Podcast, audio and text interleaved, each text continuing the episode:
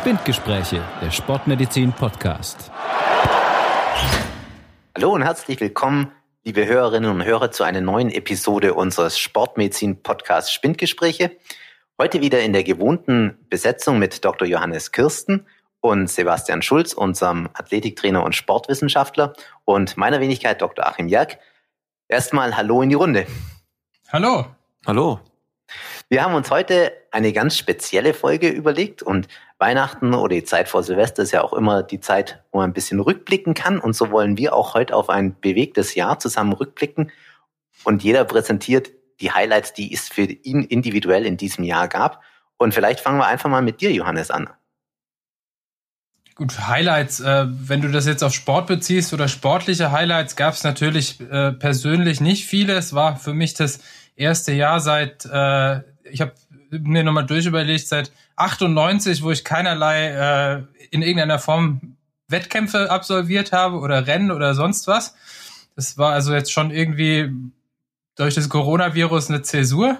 Und es gab natürlich auch nicht so viel Sport im Fernsehen zu gucken. Ich äh, gucke, bin ja auch bekennender Sofasportler und schaue ja auch gerne ähm, zumindest manche Sachen im Fernsehen. Olympia ist ausgefallen, äh, bis dahin sowieso alles, aber erfreulicherweise ist äh, die Tour de France äh, ähm, über die Bühne gegangen und das weitgehend komplikationslos. Also hätte ja auch niemand gedacht, dass sie in dieser Krise es unbedingt bis Paris schaffen, aber sie haben es geschafft. Und insofern habe ich äh, dieses Jahr mein, mein fernsehsportliches Highlight war auf jeden Fall Radsport und äh, dass ich die Tour de France Übertragung gucken konnte. Zumindest immer abends äh, die Zusammenfassung oder das Ende der Etappen. Ähm, und äh, das war ja auch eine, ein sehr spannendes Rennen dieses Jahr. Ich weiß nicht, ob ihr das in irgendeiner Form verfolgt habt. Habt ihr? Teilweise, aber ruhig im Detail. Ich weiß, Sebastian hat ein bisschen mehr Einblicke als ich. Ja, ich habe es ein bisschen mitbekommen, dass äh, da gab es ein paar, oder es gab vor allem ein Rennen, das ziemlich knapp war und was eigentlich untypisch ist, sage ich mal, für, für manche Fahrradrennen. Aber da weißt du ja besser Bescheid, glaube Johannes, hast du verfolgt. Genau. Also es war halt dadurch, dass natürlich viele Favoriten nicht am Start waren, nicht fit waren, was man sich so am Anfang des Jahres überlegt hat, ähm, oder sag mal, äh, Rückenschmerzen hatten und halt nicht die Leistung gebracht haben, die sie bringen sollten, war es halt äh, dieses Jahr sehr, sehr offen und ähm, äh, ging auch sehr, sehr eng zu bis zum Schluss, also eben in die äh, vorletzte Etappe. Das war dann ein Bergzeitfahren nach La Planche de Belfi. Ähm, das äh, ist so ein Anstieg, der geht 5,7 Kilometer, wenn ihr es genau wissen wollt, und ist ach, im Schnitt 8,8 Prozent steil, hat aber Rampen bis 20 Prozent drin. Und das war als Einzelzeitfahren am vorletzten Tourtag vorgesehen und der bis dahin führende, der Primus Roglic, hatte 57 Sekunden Vorsprung vor seinem slowenischen Landsmann ähm, Tadej Pogacar. Und naja, eigentlich 57 Sekunden auf dem Niveau im Einzelzeitfahren. Ich meine, beides gute Leute. Ne? Äh, das klang eigentlich nach einer sicheren Sache für Roglic. Also man hätte jetzt nicht erwartet, dass ähm, sich die Tour nochmal dreht, also dass, dass der, das gelbe Trikot, also das Trikot des Führenden, für den, der sich nicht mit Radsport auskennt, nochmal abgeben muss. Und ich habe dieses ähm, Einzelzeitfahren, ich war mit meiner Frau auf einer Radtour, wir saßen da beim Essen im Café, äh, die waren ja zu dem Zeitpunkt, durfte man wenigstens draußen essen. Und dann habe ich es auf dem Handy geguckt, dieses Einzelzeitfahren. Und dann hat der es doch tatsächlich geschafft, dass er diese 57 Sekunden ähm, egalisiert hat und nicht nur das, er hat eigentlich sein, den, der vor ihm war, völlig deklassiert und ihm die Führung am vorletzten Tag der Tour abgenommen, also ohne Möglichkeit, dass er sie sich wieder zurückholt. Weil das weiß sicher auch der ein oder andere. Am letzten Tag der Tour de France wechselt das Führungstrikot traditionell nicht mehr. Da ist das nur noch eine Ehrenetappe fürs Gesamtklassement. Und so hat er Roglic am vorletzten Tag die Tour genau verloren und Pogacar gewonnen. Und ist extrem spannend anzugucken. Also die haben halt, wenn man das jetzt so ein bisschen ähm, mehr nerdiger betrachtet, also ich als Ausdauersport-Nerd, dann ähm, war das halt sehr interessantes Rennen, einfach weil die Gesamtstrecke zuerst flach war, bis es dann eben in diesen Anstieg ging, nach ungefähr 30 Kilometern. Und ähm, flach, flach fährt man ein Zeitfahrrad mit Aeroposition und so weiter. Und ähm, dann war immer die Diskussion, fährt man jetzt mit dem Zeitfahrrad, das, sag ich mal, von der Biomechanik her eigentlich schlechter ist, um Leistung zu bringen, fährt man damit auch den Berg hoch. Und ähm, die haben das tatsächlich so gelöst, dass die das Rad am Fuß des Berges gewechselt haben. Und das hat eben auch der Pogacar, wenn man sich das heute noch, kann man bei YouTube angucken, äh, wie schnell der einfach, äh, schneller als der Boxenstopp in der Formel 1, springt der vom Zeitfahrrad runter, springt aufs Bergrad rauf und äh, geht diese diesen Anstieg hoch. Also völliger Wahnsinn und äh, holt sich den Tour de France Gesamtsieg. Und wenn man es dann noch nerdiger will, dann kann man natürlich, wenn man ja weiß, wie steil der Berg ist und ungefähr wie schwer der der Sportler ist, also der, der Pogacar ist, dann kann man sich so grob ausrechnen, wie viel Watt der da hochgetreten hat. Und der muss etwa über die 16 Minuten, die er gebraucht hat, grob, hat er etwa 6,7 Watt pro Kilo getreten, also 435 Watt. Ähm, das muss man vielleicht für die Hörer, die sich nicht mit Radsport beschäftigen, mal ein bisschen einordnen. Also ambitionierte Triathleten haben können vielleicht 4 Watt pro Kilo, 4,5 Watt pro Kilo, also so im Hobbybereich über die Zeit treten. Ähm, gesunde Erwachsene vielleicht 3 Watt pro Kilo und, ähm, sag ich jetzt mal, unsportliche Leute nochmal deutlich weniger. Also es ist unglaublich, was da geleistet worden ist. Kann man sich bei YouTube angucken, dauert eben der Anstieg 16 Minuten, das kann man aushalten und ist extrem spannend. Und wie viel davon ist jetzt tatsächlich Training und wie viel davon ist jetzt Veranlagung und Talent? Also mal anders formuliert, kann jetzt so ein, so ein Amateursportler, der von mir aus unbegrenzt Zeit hat, eine ähnliche Leistungsfähigkeit überhaupt erreichen, wenn er viel trainiert? Ja, gut, also möglich? bei diesen Leuten kommt extrem viel zusammen. Da kommt, also um eben Gesamtsieger einer, einer Grand Tour zu werden, also sei das jetzt die Tour de France, der Giro d'Italia oder die Vuelta, da muss extremes Talent auf äh, optimale Beding äh, Trainingsbedingungen treffen. Also du es reicht nicht nur gut talentiert zu sein, du brauchst da, das ist inzwischen ist der Radsport ist wahnsinnig durchprofessionalisiert, da ist von der Ernährungsberatung über professionelle Trainer, also über Trainer natürlich, Performance Manager, das Material ist optimiert, also die holen schon alles raus, was auf ähm, legalem Wege möglich ist, um jemanden so weit zu bringen. Und dann brauchst du auch noch einen guten Tag, weil auch der, der jetzt da die Führung, der Roglic, der die Führung verloren hat, ist ein extrem guter Radfahrer. Der hatte vielleicht einfach ein bisschen schlechten Tag an dem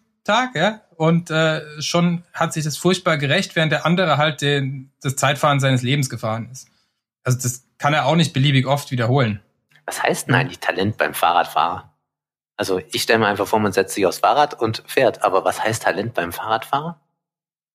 Na gut, du brauchst, äh, sag ich mal, schon die Veranlagung für eine, einen großen Motor, sei jetzt mal. Also du musst halt einfach eine hohe maximale Sauerstoffaufnahme haben.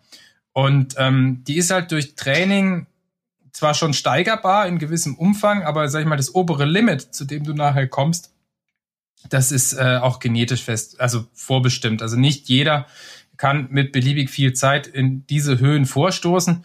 Ähm, das heißt, da muss erstmal der, das Talent muss auf die richtige Sportart treffen. Ja, das ist ja immer das Schwierigste. Meistens ist der talentierteste Sportler einer Sportart oder der beste, ähm, der sitzt irgendwo auf der Couch und guckt nur Fernsehen und macht eigentlich gar keinen Sport, hätte aber das Talent.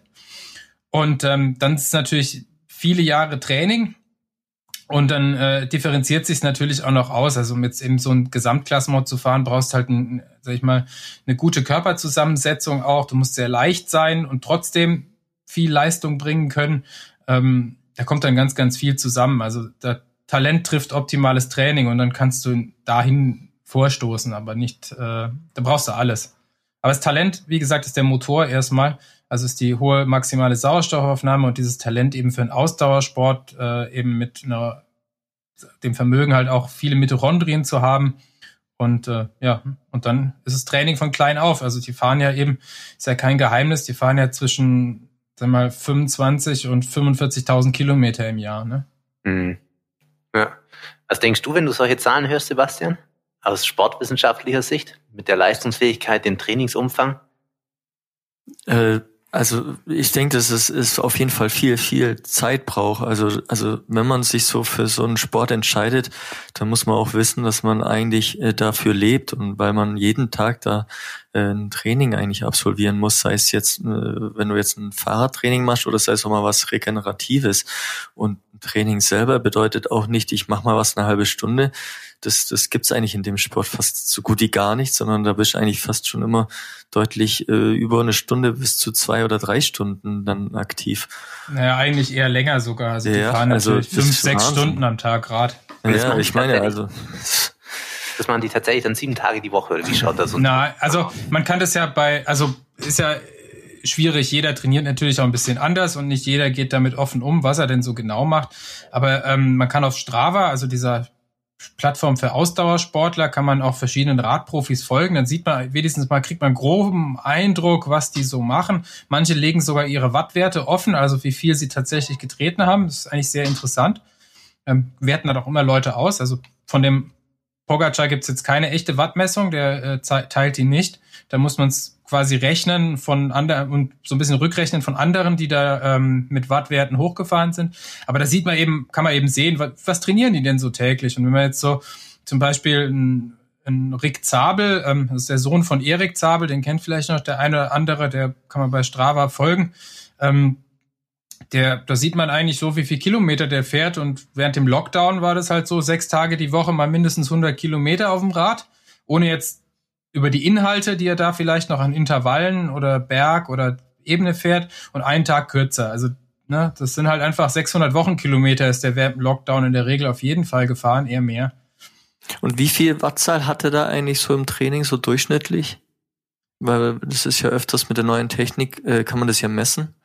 Ja, schon, aber sie müssen es zeigen. Also bei ihm sieht ah, man jetzt keine, mhm. keine Wattwerte. Aber die fahren, du darfst ja nicht vergessen, die machen ja eigentlich ein äh, umfangsbetontes Ausdauertraining dann oft. Also die, viel von dem, was sie da rumfahren, ist jetzt nicht unbedingt schnell. Das ist einfach nur lang. Also die fahren halt, äh, die fahren auch nur, nur einen 30er Schnitt im Training, aber halt jeden Tag über viele Stunden und haben natürlich Trainingsinhalte dann, über die mal auch recherchieren kann, aber die jetzt nicht immer geteilt werden. Also da fahren die natürlich schon mal äh, ihre Intervalle, wo die halt ähm, ja mit fünf, sagen wir mal, mit fünf Watt pro Kilo irgendwie vielleicht Kraftausdauerintervalle fahren oder ähnliches. Also das ist natürlich schon, wobei hängt ja auch vom Fahrertyp ab. Also wenn du ein Sprinter bist, dann hast du eine ganz andere Auslegung.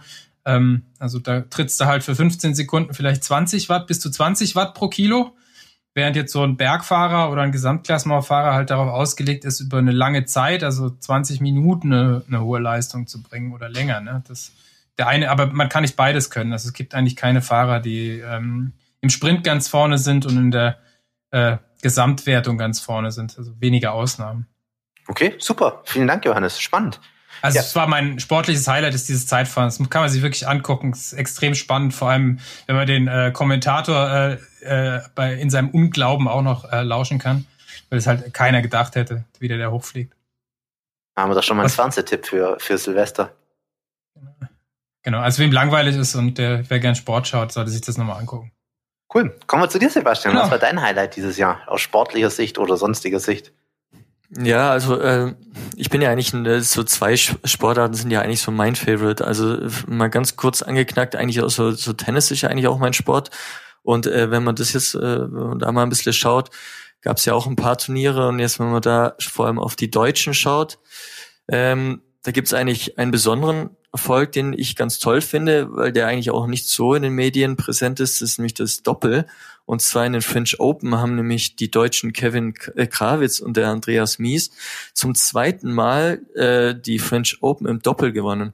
Und das ist eigentlich äh, schon eine Sensation gerade für, äh, für, für den deutschen Tennissport, weil so oft äh, wurde das nämlich nicht geschafft. Die letzten, die, die das geschafft haben, das waren, den, äh, waren um 1982 rum.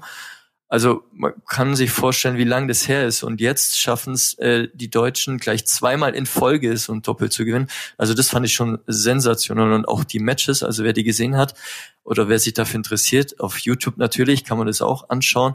Also die hauen sich die Bälle schon ganz ordentlich um die Ohren und trotzdem kriegen sie den Schläger dann noch hoch und den Ball sogar noch gezielt übers Netz, sodass sie einen Punkt machen. Also ist schon wirklich interessant. Auch wer der nicht Tennisspieler ist, kann man sich gerne mal anschauen. Okay, ja, völlig an mir vorübergegangen.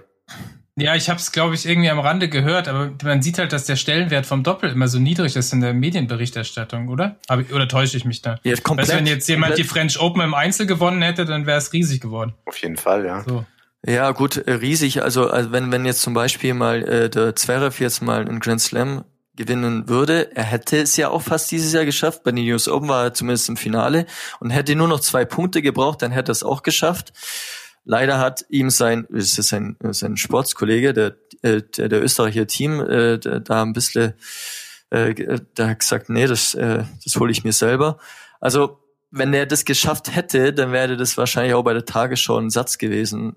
Also ein Satz, äh, nicht nur jetzt der Tennissport spezifisch ausgesprochen im Satz vom Gewinn, sondern die haben gesagt, ja, unser deutscher Alexander Zverev hätte jetzt, hat jetzt die US Open gewonnen. Also leider ist der Stellenwert im Tennis allgemein jetzt nicht so hoch, obwohl es eigentlich ein sehr ausgeprägter äh, ähm, Traditionssportart ist. Ja, und auch, da kommen wir dazu, ähm, weil wir ja vorher Radfahren hatten, es ist auch sehr Ausdauer. Also man braucht eine gute Ausdauerfähigkeit. Tennissportler gehören zu den äh, besten Ausdauersportlern.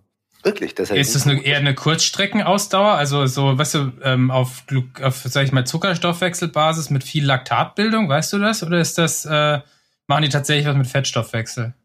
Interessanterweise machen die machen die eigentlich alles, weil ähm, gerade im Herrenbereich ist es ja so, man man hat ja nicht nur, so wie man es aus dem Amateurbereich kennt, zwei Gewinnsätze, sondern man muss ja drei Gewinnsätze haben, also dreimal einen Satz. Ja, man gewinnen. unterschätzt immer, wie lang das dauert, ne?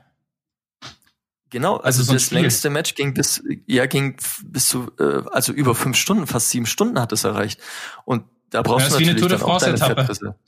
Ja. ja. Und du hast natürlich, das denkt ja jeder, ja, du spielst ein paar Bälle und dann hast du immer eine Pause und dann hast du sogar noch Seitenwechsel, da hast du dann wieder eine Pause. Aber diese Ballwechsel können auch sehr, sehr lang gehen. Ich meine, die längsten Ballwechsel gehen über drei Minuten. Das passiert jetzt nicht sehr häufig. Aber trotzdem ist halt eigentlich alles gefordert, von schnellen Muskelfasern bis zu langsamen Muskelfasern musst du in allen Bereichen fit sein. Und deswegen schaffen es auch die Tennissportler, auch eine gute Grundausdauer zu haben. Also man hat das mal verglichen und gibt ja dann, das haben wir ja auch mal kurz angesprochen, dass man so, so, so einen Ausdauertest macht, der so drei Minuten Stufen dauert, also drei Minuten Stufen hat, wo dann die Geschwindigkeit immer höher geht. Und das hat man bei verschiedenen Sportarten gemacht und halt unter anderem natürlich jetzt auch bei Läufern, die Marathon laufen, aber auch bei Tennisspielern und Fußballspielern. Und die Tennisspielern, die waren auf Platz drei bei dieser Studie, die ich mir damals angeschaut habe. Die ist jetzt auch ein paar Jahre schon alt, die war von 2017, soweit ich weiß. Aber auf jeden Fall sind die Tennisspieler da weit vorne dran. Also, also von der Ausdauerleistungsfähigkeit. Von der Ausdauerleistungsfähigkeit, richtig. Der war dann genau. da noch besser? Ja, natürlich, die Marathonläufer waren die Spitzenreiter, okay. das ist ja ganz klar. Und auf Platz zwei, da müsste ich jetzt eigentlich fast lügen. Ich weiß es nicht, ich weiß nicht, ob es die Radfahrer waren oder ob es eine andere oder ob es Biathlon aber, oder sowas war. Aber letztlich. Bei was nochmal? Ähm, ich habe es jetzt gerade nur, kam irgendwie gerade nicht durch. Bei was waren die, die so weit vorne? Also bei, bei welchem Parameter? Bei ah, der Ausdauerleistungsfähigkeit. Ah, okay. Ja, aber letztlich ich ist meine, das sind ja sonst die üblichen Verdächtigen wären ja noch die Langläufer, die Radsportler. Genau. ja, genau. Aber letztlich ist Tennis ja schon vom, vom Spiel her schon so eine Art Intervalltraining eigentlich dann fast, gell? Man mit diesen kurzen, anstrengenden Phasen, den Sprints und dann wieder kurz Pause. Also kann man sich ja schon auch vorstellen, dass da eine hohe Ausdauerleistungsfähigkeit erforderlich ist. Ja, genau richtig. Ja, aber man glaubt es irgendwie nicht so richtig. Ja, mhm. stimmt.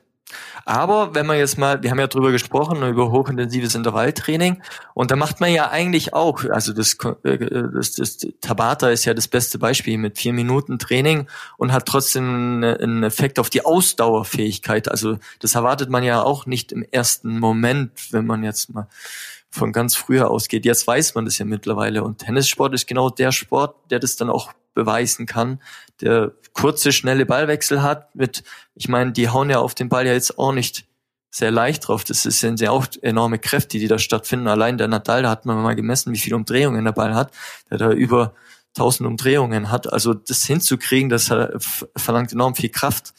Und 1000 Umdrehungen äh, in was? In einer Minute oder? Ja, genau, oder? genau, genau. Okay. Ich wusste gar nicht, dass er bald dreht, aber wenn man, ich dachte, das macht er. Ja.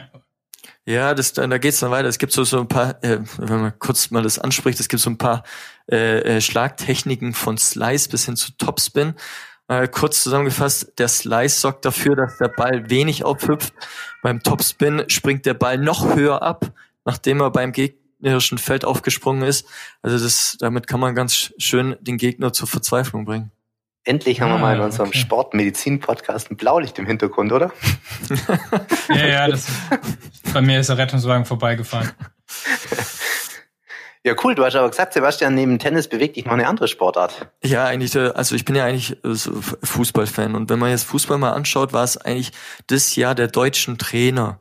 Äh, weil angefangen, also die drei Trainer, die direkt da in mein Auge fallen, ist natürlich der Jürgen Klopp, dann ist der Hansi Flick ähm, und ähm, der dritte Trainer, gut, das ist jetzt nicht auf so hoher Ebene, aber ist natürlich unser Holger Bachtaler. Holger Bachtaler. Muss man natürlich sagen, ja, ist ein bisschen Werbung dafür.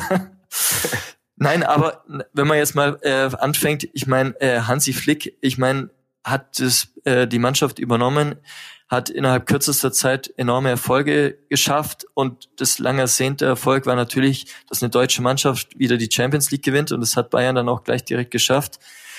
Auch natürlich, und es kommt das nächste im Champions League Finale gegen äh, Paris Saint-Germain, also gegen wieder einen deutschen Trainer, der die Mannschaft da führt, hat es auch gewonnen und, und eigentlich auch eigentlich schon verdienter äh, Trainer des Jahres, wurde nur noch überholt von Jürgen Klopp, der Arsenal seit 30 Jahren mal wieder zur Liverpool, Meisterschaft. Halt, äh, sorry, Entschuldigung. Oh, danke, danke. ja, wäre schon wieder so Regelfluss. Ja, da wäre ich. Das wäre übel gewesen, ja. Das wäre übel gewesen. Der hätte mich direkt angerufen. Vielleicht. Nein, also der, der, der, der Liverpool. Der Liverpool seit 30 Jahren mal wieder zur Meisterschaft geführt hat. Also das ist natürlich sensationell und ich meine, das zeigt eigentlich davon, dass ähm, wir uns im Fußball eigentlich ganz gut auskennen von, von der Trainingssteuerung her und äh, ist dann nochmal ganz schön, wenn dann die Erfolge sichtbar sind. Zumal man ja beim FC Bayern auch diesen Erfolg mit auch der Kondition oder Ausdauerleistungsfähigkeit zugeschrieben hat, wo ja der Athletiktrainer, ich glaube Professor Holger Bräuch oder so heißt er, mhm. da auch einen ganz tollen Job gemacht hat in diesem Corona-Lockdown. Ne? So ist ja auch immer so diskutiert worden. Und ich glaube, das war schon bestimmt auch mit einem beeinflussender Faktor, oder? Wie beurteilst du das, Sebastian? Ja, also ich gehe da definitiv davon aus. Ich meine, man kann so eine, so, so eine Lockdown-Phase als Chance auch sehen, dass man die Mannschaft in den äh, Bereichen, äh, in den Bereichen arbeitet, wo sie vielleicht noch Defizite haben. Und ich glaube, das hat Bayern sensationell geschafft. Ich meine, die Aushängefigur ist immer noch der Goretzka, der da äh, von eine Muskelmasse aufgebaut hat und trotzdem noch seine Athlet, also seine Athletik im Sinne seiner Agilität auf dem Platz hat.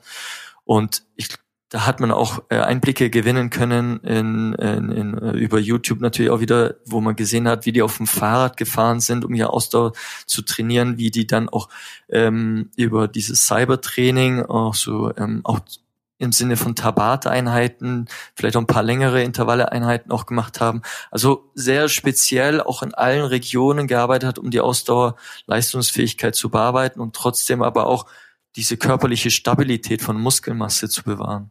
Darf ich da schon, kurz zwischenfragen, was unter Cybertraining ja, versteht? Sebastian, was versteht man unter Cybertraining? Ja, äh, stimmt. Cyber, Cyber, Cybertraining ist ähm, eigentlich, äh, wie man so auch Zoom kann man das nennen, äh, äh, dass man sich über über ein Video äh, alle, ähm, sie, also man sieht sich, man über Handy kann man sich zuschalten und dann kann man, jeder kann ah, den anderen sehen ähm, über Video. Also man sieht dann halt auf dem okay, Bildschirm, nur der wie der Athletiktrainer dann die Übungen vormacht. Man kann aber auch sehen. Ja, genau, das, das ist so. Ja, Virtuelles stimmt. Fitnessstudio. Ja, man sieht halt, wie die anderen da trainieren und schaut natürlich in dem Fall. Ich hatte gerade auch gehofft, dass dann einfach der Computer trainiert und man selber fitter wird, ohne dass man was machen muss, aber ja, schade. Ja, funktioniert schade. nicht immer. okay, super. Ja, vielen Dank, Sebastian. Ja, und der letzte Trainer, ich ja noch ganz kurz das, das stimmt, äh, anzugreifen, unser, unser äh, äh, Holger Bachtaler, mit dem ich ja äh, gern, liebend gern zusammenarbeite, äh, da haben wir es ja äh, auch, äh, also für uns regionale Sensation geschafft, dass wir nicht nur den WV-Pokal gewonnen haben dieses Jahr, sondern wir haben es auch geschafft, zum zehnten Mal diesen zu gewinnen und sogar jetzt drei Jahre in Folge. Also das ist natürlich auch äh, für mich so eine Sensation gewesen, äh, nicht nur das mitzuerleben, sondern das auch ein bisschen feiern zu dürfen. In diesem Jahr ein bisschen weniger, Corona-bedingt mit Zuschauern. Aber es macht natürlich Spaß, dass man sieht, dass äh, das Training, das man mit den Jungs macht, dann auch so welche Erfolge zeigt. Und dass man sie gut durch den Lockdown gebracht hat, was ja wirklich die Herausforderung für alle Sportarten in diesem Jahr war. Und wenn man eben Sport wieder im Fernsehen geguckt hat, war ja, als egal in welcher Sportart die Saison wieder angefangen hat, war immer die Frage, wie gut ist der und der durch den Lockdown gekommen? Ne? So. Wie wurde der ja, genutzt? Ja, das stimmt. Ja, Lockdown ist mein Stichwort. Also Lockdown bedingt durch die, durch die Arbeit mit euch, liebe Kollegen, und auch allgemeiner Sportmediziner kenne ich ja auch zunehmend die Notwendigkeit von sportlicher Aktivität. Aber die wurde ja auch durch den Lockdown wie bei vielen Profisportlern und ambitionierten Hobbysportlern gebremst. Und ich bin dann auch teilweise auf Home-Trainings ausgewichen, insbesondere auch, um den Namen mal anzuwenden, Pamela Reif, wovon ich beim Bauchmuskeltraining nur Abstand nehmen kann. Es tut höllisch weh. Aber es ist ja, und das ist mein Thema und mein Highlight dieses Jahr, auch ein Ende vielleicht in Sicht dieses Lockdowns und generell der Coronavirus-Krise. Und das haben wir alles einem komplizierten Kürzel zu verdanken, nämlich BNT 162b2 oder kurz der BioNTech Coronavirus-Impfstoff, der zusammen ja auch mit Pfizer entwickelt wurde. Und der ist persönlich mein Highlight. Was ich in dem Zusammenhang ein bisschen schade finde, ist, dass man da jetzt eine, eine revolutionäre Technologie erstmals in kurzer Zeit für den Einsatz am Menschen bereit bekommen hat, was eigentlich so auch schon nicht stimmt, weil die Technik ja schon seit über 20 Jahren bekannt ist und auch schon in Phase 1 Studien eingesetzt wurde. Aber die Coronavirus-Pandemie hat die Entwicklung dann nochmal deutlich beschleunigt und diese Technik ist absolut faszinierend und ich kann mir durchaus vorstellen, dass es auch für ganz viele Bereiche in der Medizin ein Durchbruch ist und uns letztlich auch helfen wird, diese Coronavirus-Krise oder diese Herausforderung in den Griff zu bekommen. Was nur schade ist, ist die Tatsache, dass dieser Impfstoff, weil er so neu ist und man denkt, man versteht dieses Therapieprinzip nicht richtig oder falsch, doch relativ vielen Ressentiments ausgesetzt ist. Und ich habe mir mal kurz überlegt, dass wir vielleicht zusammen in der Grunde einfach mal drüber sprechen, was es da für Vorurteile gibt und wie wir die entkräften können. Und ich fange vielleicht einfach gleich mal mit was an. Ein Wort, bei dem sich die Kritiker ja immer aufhalten, ist immer, dass dieser Impfstoff ja mit Hilfe von Nanopartikeln in die Zelle gekommen oder gebracht wird, ja.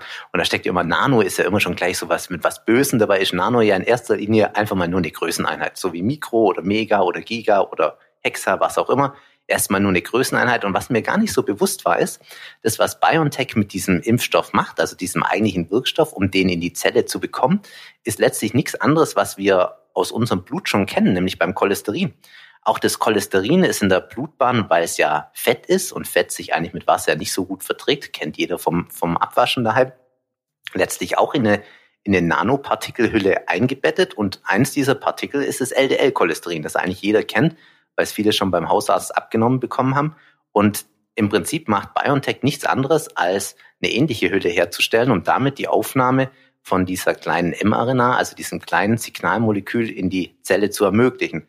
Und das finde ich Du meinst, dass es überhaupt clever. dort ankommt? Also eigentlich bauen genau. sie ja nur eine Verpackung, dass es nicht abgebaut wird, bevor es äh, im Ziel ist, ne? Richtig. Und das nächste Clevere ist, und das kennen wir ja von vielen Impfstoffen eigentlich, oder ich muss andersrum anfangen, was wir bei vielen Impfstoffen eigentlich kennen, um mal so ein Beispiel zu bringen, wie Masern ist, dass man letztlich ja ein abgetötetes oder abgeschwächtes Virus in den Menschen injiziert, meistens in den Oberarmmuskel, und dort dann eine Immunreaktion der Gestalt ausgelöst wird, dass sich Antikörper des Körpers gegen das Virus bilden, das abgeschwächte Virus, die dann aber auch gegen die natürliche Variante, also das gefährliche Masernvirus zum Beispiel wirken würden. Das ist sozusagen die älteste Variante der Impfung. Und bei Influenza, also den Grippeviren, hat man schon modernere Verfahren. Da werden dann nur bestimmte Teile eingebracht, gegen die der Körper Antikörper synthetisiert. Und die nächste Stufe der Impfstoffevolution ist aus meiner Sicht eigentlich diese mRNA-Impfstoff Geschichte, die wir jetzt von BioNTech und Pfizer oder auch von vielen anderen Unternehmen wie CureVac in Zukunft sehen werden. Und das Tolle letztlich daran ist, und das muss man vielleicht auch nochmal erklären, ist, dass die mRNA, die ja dann über diese Nanopartikel in die menschliche Zelle aufgenommen wird, erstmal dort nur für kurze Zeit vorhanden ist, aber letztlich die Zelle dazu bewegt, dieses Spike-Protein, und das ist dasjenige Protein, das dem Virus die Aufnahme in die menschliche Zelle ermöglicht, zu produzieren und gegen dieses Spike-Protein der Körper in der Lage ist, Antikörper zu bilden. Das heißt, man hat so einen ganz kleinen Miniaturbauplan von nur einem Protein aus diesem ganzen Proteingewirr des Virus und gegen den bildet der Körper dann spezifisch Antikörper und das ist schon ziemlich faszinierend. Und jetzt kommt ja immer die, das Gegenargument, ja, das ist jetzt gentechnisch und das ist böse RNA und was, wenn die in DNA umgesetzt wird. Und jetzt kommt das Tolle an dem Impfstoff. mRNA kann eigentlich nicht in DNA übersetzt werden. Also es gibt ein Virus, das recht bekannt ist, das das kann. Das ist das HI-Virus, das über ein bestimmtes Enzym, die reverse Transkriptase, verfügt, die die mRNA in DNA zurückübersetzen kann. Aber ja, aber da bringt's das Virus selber mit. Ne? Richtig, da bringt's das Virus selber mit. Und selbst wenn wir jetzt eine Infektion mit HI-Virus hätten und gleichzeitig den BioNTech-Impfstoff nehmen würden, würde immer noch aus dem BioNTech-Impfstoff und der mRNA keine DNA werden weil der Körper nicht die entsprechenden Stellen hat, um das selber synthetisieren zu können. Das ist auch der Grund, warum beispielsweise in dieser Studie, die jetzt veröffentlicht wurde, mit über 40.000 Probanden, auch Menschen mit HIV-Virus-Infektion mitmachen durften. Und da wurden jetzt auch keine nachteiligen Effekte festgestellt. Und jetzt Ja. Damit hast du schon das nächste Argument ja entkräftet. Dieser, Vir dieser Impfstoff sei ja nicht so richtig erprobt. Ich meine, man hat halt einfach in sehr kurzer Zeit diesmal mehrere Phasen parallel dort durchgezogen und auch an 40.000 Menschen getestet. Also es ja. ist ja nicht so, dass das nicht erprobt wäre. Ja, man muss das noch besser einordnen. Es gab ja, das sagen die Kritiker immer, diesen Pandemrix-Impfstoff, der damals gegen die Schweinegrippe entwickelt worden ist. Das war von einem englischen Pharmaunternehmen von GlaxoSmithKline. Und die haben die Studie damals an nur 2000 Leuten gemacht. Da gab es ja auch einen gewissen Zeitdruck, als diese Schweinegrippe ausgebrochen worden ist. Und da wurde ja immer angefügt, das wäre nicht gut untersucht gewesen wäre, weil nur kleine Stichprobe und da hätte es diese Häufung von Narkolepsie, also Schlafkrankheit, wenn man so will, gegeben. Und das ist alles beim neuen Impfstoff jetzt nicht so vorhanden. Also die Studie ist mit fast 40.000 Menschen riesig, eigentlich aufgrund der, trotz dieses Zeitdrucks, eigentlich methodisch, finde ich, sauber gemacht und auch transparent publiziert und schön begutachtet worden. Das passt eigentlich alles. Aber letztlich kommt immer dieses Argument, man weiß nichts über die Langzeitschäden. Ja, und da ist eigentlich ganz spannend. Das ist mir jetzt bei der Recherche dieses Podcasts aufgefallen. Langzeitschäden treten eigentlich in der, in der Mehrzahl der Fälle bereits nach sechs bis acht Wochen auf.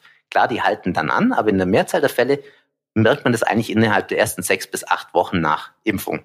Und das begründet auch diesen Nachbeobachtungszeitraum bei der BioNTech-Studie, wo man eigentlich nichts Schlimmes festgestellt hat. Und da wird immer diese Pandemrix-Impfung angeführt mit der Narkolepsie.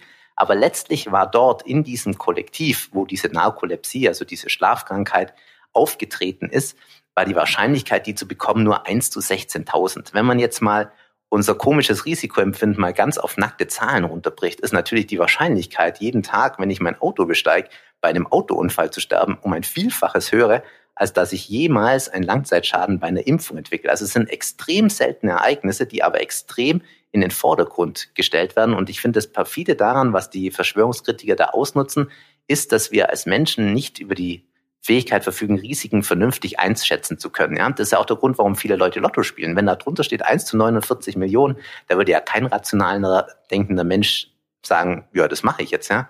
Aber das ist einfach so ein bisschen der Hintergrund. Und das finde ich schade bei dem Impfstoff. Und ich glaube, das ist eine ganz, ganz große Chance für uns.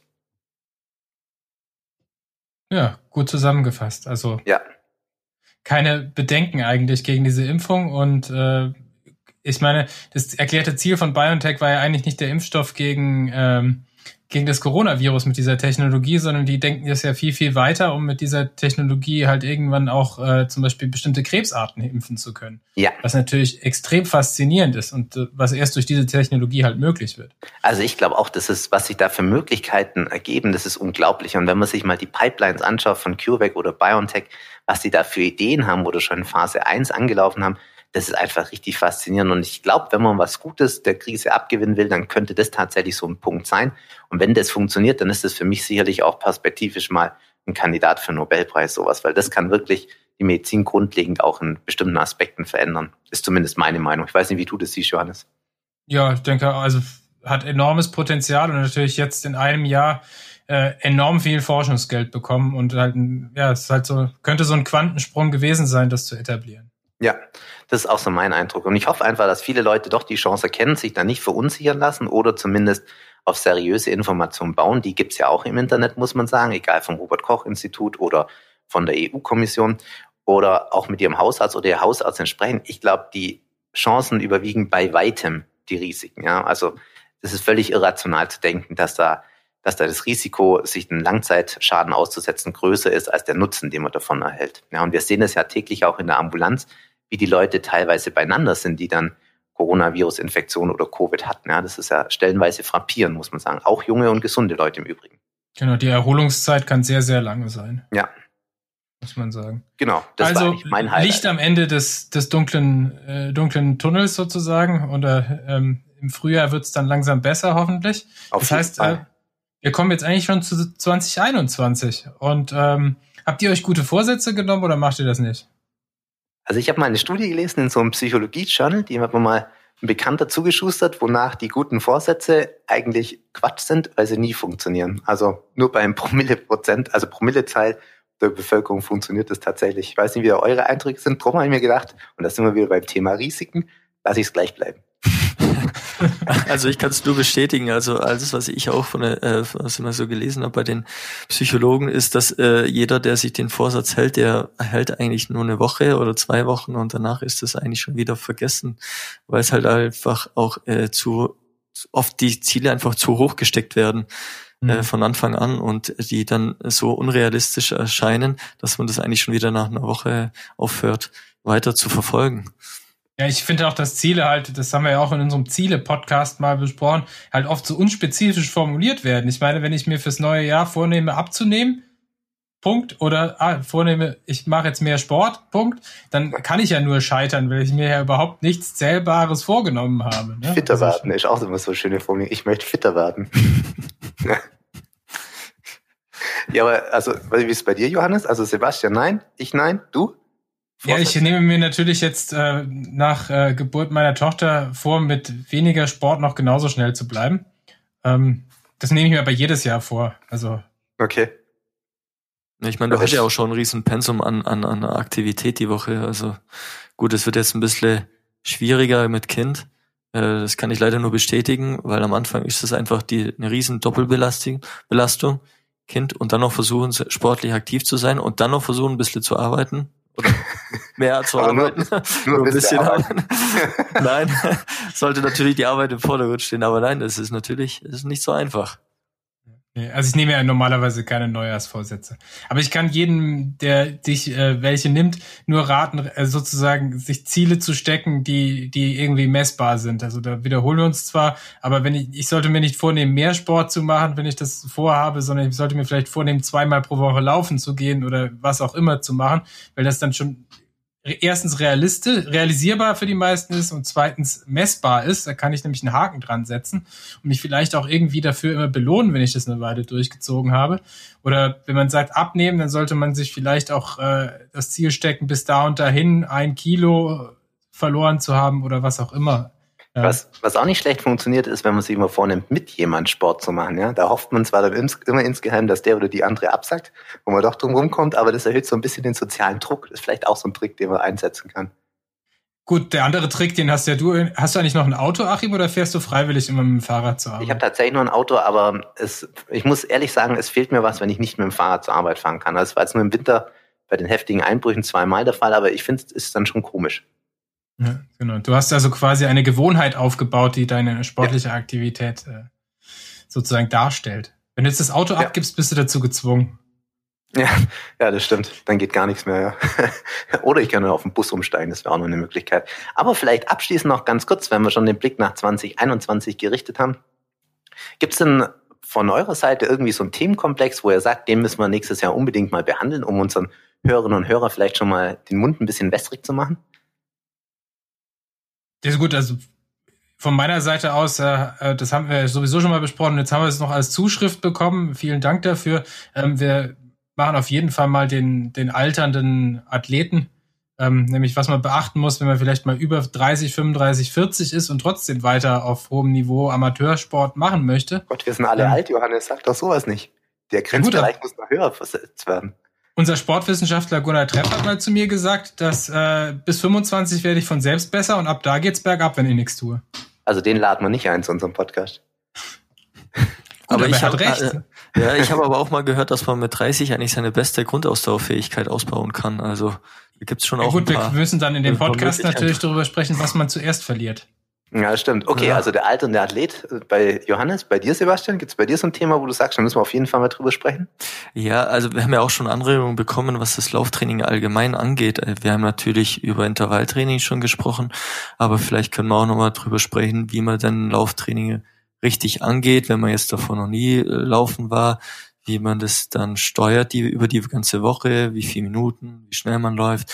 Mhm. Darüber können wir natürlich sprechen. Wir können auch dann in dem Sinne darüber sprechen, wie man so Gewichtsmanagement macht, also wenn man das Ziel hat, Gewicht äh, abzunehmen, äh, wie man da die Ziele setzen soll, ob man da es nicht besser ist, langfristig die Ziele zu setzen. Das haben wir jetzt schon ein paar Mal zwar gesagt, aber wie man konkret das umsetzen kann, weil es halt doch ein bisschen länger dauert, bis man es dann noch den Erfolg sicher hat. Und ansonsten sind wir natürlich offen immer für weitere Anregungen, für Themen. Ja. Also und ich freue mich auf mehr Interviewgäste äh, in, im nächsten Jahr, weil der Lockdown hat uns natürlich unsere ganzen hochtrabenden Pläne, die wir jetzt hier nicht verraten, äh, ein bisschen, bisschen zunichte gemacht. Stimmt, da haben wir auch noch viele gute Ideen. Ja, Sebastian hat mir mein Thema schon so ein bisschen geklaut. Bei mir ist tatsächlich auch, ich habe mir überlegt, wir müssen unbedingt mal über Abnehmen reden, weil es einfach gerade auch Kinder, aber auch viele Erwachsene so betrifft und immer schlimmer wird. Und ich glaube, da können wir gut drüber reden und können da ein paar ganz gute Empfehlungen geben. Ich glaube, dass auch jetzt die Zeit leider so eine ist wie die Lockdown-Phase. Ich meine, mit jedem, dem man so ein bisschen drüber spricht, man ist ja gerade gezwungen, eigentlich zu Hause zu bleiben. Und wenn man daheim ist und eigentlich nicht so viel Kontakte haben darf zu anderen, dann ist es noch schwieriger herauszugehen und sich selber äh, sportlich zu betätigen. Und ich glaube, da muss man dann nicht nur auf den Sport jetzt nochmal ein bisschen drauf achten, sondern auch ein bisschen auf die Ernährung drauf eingehen. Ja. Das ist ein ganz gutes Thema. Ja, ist, ist sicher so. Ich meine, ich vergesse das immer, weil ich ja den Luxus habe, dass meine Sportarten Lockdown-kompatibel sind. Also Laufen und Radfahren ist ja nicht das Problem. Schwimmen ich sowieso schon ewig nicht mehr, aber viele andere können natürlich gerade gar nicht das machen, was sie gerne machen. Ja. Okay, Freunde, vielen Dank für diese kurzweilige Episode. Ich wünsche euch und allen Hörerinnen und Hörern erstmal einen guten Rutsch ins neue Jahr und ein gesundes 2021. Und wir werden unseren Anteil dazu geben, wo immer wir können und mit vielen spannenden Themen hoffentlich punkten können. Wie gesagt, für Anregungen sind wir jederzeit dankbar. Und wir genau, haben auch an podcast.spindgespräche.de. Fast hätte ich vergessen. Super. Danke, Johannes. Und genau, die Anregungen, die wir schon bekommen haben, die sind nicht vergessen, ja. Wir haben nur immer ein bisschen eine Latenzzeit, bis wir die bearbeiten können, aber wir gehen auf jeden Fall auf die Anregungen, die wir haben, ein. Ja, in diesem Sinne, vielen Dank euch allen. Vielen Dank Guten fürs Rutsch. Zuhören. Guten Rutsch, ja. Und ja. bis bald. Bis bald. Bleibt gesund. Ciao. Ciao.